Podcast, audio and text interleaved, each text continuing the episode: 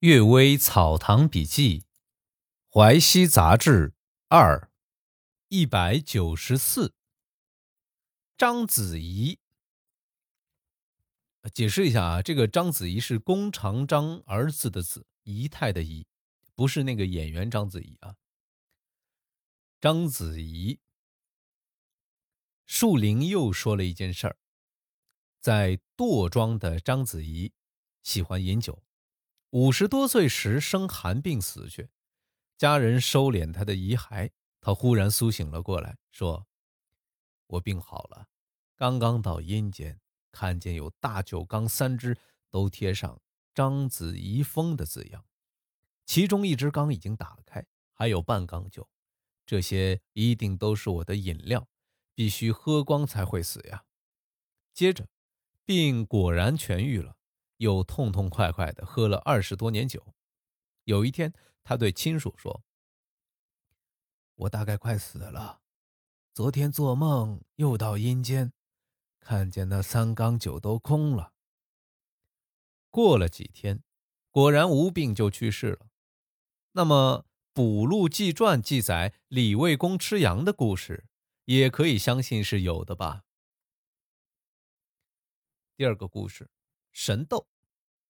宝坻县王锦堂举人说，宝坻的旧城墙破落损坏，雨冲水打，形成了许多洞穴，妖怪呢就在洞穴中安身。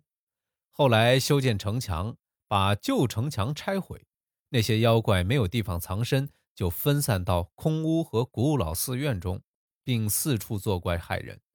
许多男女都被妖怪迷惑。有一天。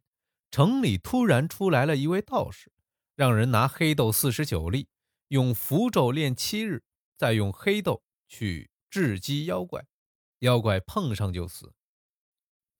王锦堂家里空屋很多，被妖怪占据，一个女仆也被妖怪迷住。人们用道士炼的黑豆掷过去，忽然之间风声大作，好像有许多人在乱喊：“太夫人被打死了。”走近一看，有一条大蛇，黑豆击伤的地方像宠炮的铅弹一样。王锦堂就问道士：“凡是迷惑女人的，一定是男妖，这一条蛇怎么叫做太夫人呢？”道士说：“这是雌蛇，蛇迷惑人，它的蛇头蛇尾都可以吸取人的精液元气，不一定要性交的。”不久。有人听到了一阵风声，就马上做梦一样，觉得有东西在吸取他的精液，精液马上就流了出来。道士的话果然是可信的。又有一个人突然看见妖怪，就取了纸包的黑豆，来不及打开，连纸包一起扔过去，那妖怪也负伤逃走了。还有一个人被女妖所迷惑，人家给他那种黑豆。他却贪恋美色，不肯投掷妖怪，最后送了性命。妖怪害人的事儿是常有的，至于一下子有大群的妖怪出来作祟，那罪恶就特别大了。上天是不允许的。这位道士不先不后，刚好这个时候到来，或者也是神灵借他的手来惩罚妖怪吧。侍郎夫人。有个侍郎的夫人死了，装进棺材以后，正安放祭祀，忽然有一只白鸽从外面飞入帐幔里，人们到处寻找，却又找不到。正在忙乱的时候，从棺材里冲出浓烟大火，把棺木连房屋都一下子烧光了。听说啊，这夫人生前对奴仆十分严酷，但凡买进女奴，签了契约进家门之后。一定要让女奴跪下，先警告一通，叫做教导。教导之后，就把女奴衣服剥掉，反绑双手打一百鞭子，叫做试刑。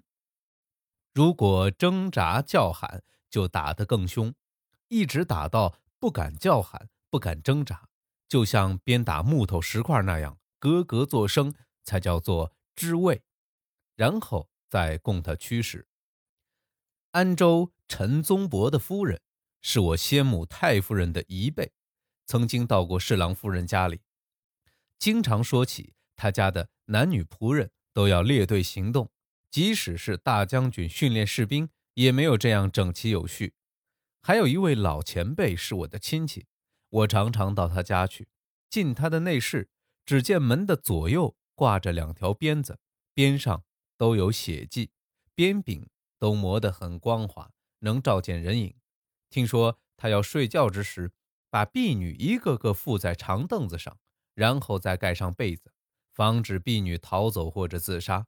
后来他死的时候，两条大腿生疮腐烂，骨头都露出来。仿佛是鞭打的痕迹啊！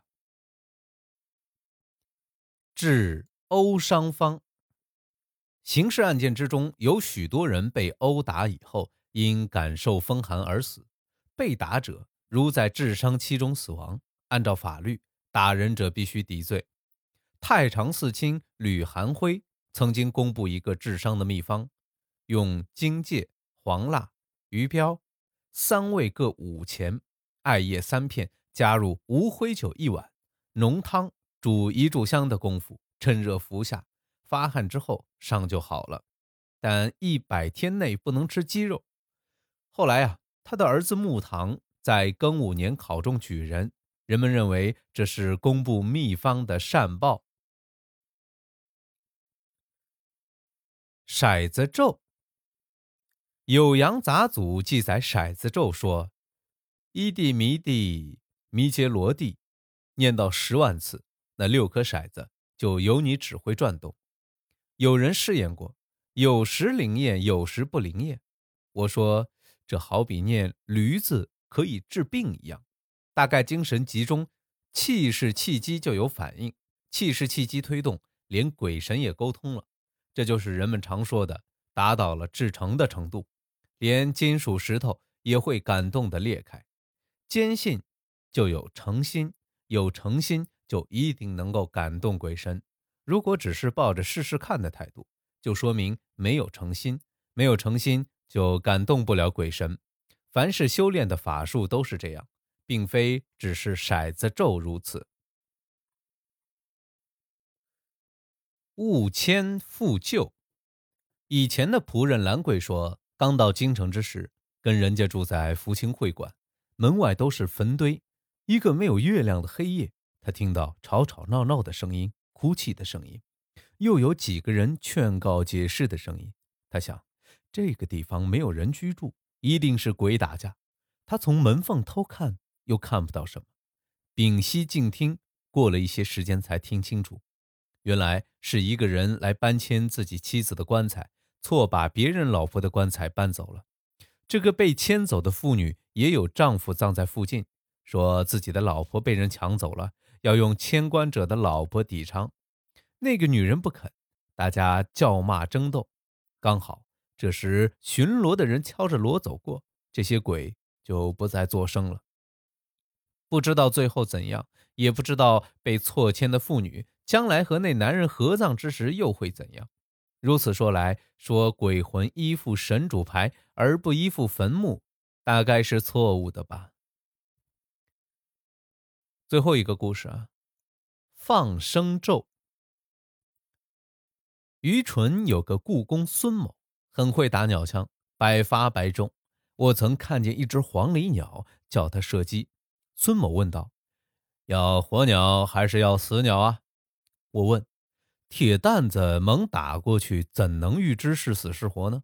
孙某说：“要死鸟就直接命中，要活鸟就先惊吓它起飞，然后打它翅膀。”我告诉他要活鸟，孙某抬枪射去，黄鹂鸟果然掉下来，拿过来一看，一边的翅膀被打断。孙某的枪法就是这样高明，恰好有一个人会念放生咒，就和孙某约定说。我念三遍咒语，你就会百发不中。试验一下，果然如此。不过放生咒的词语十分粗俗可笑，不知怎会有阻止的力量。凡是我听到有阻止力量的咒语，大抵都是这样粗俗的。可是试验都有效，不知道是什么原因。感谢大家收听今天的《阅微草堂笔记》，么么哒。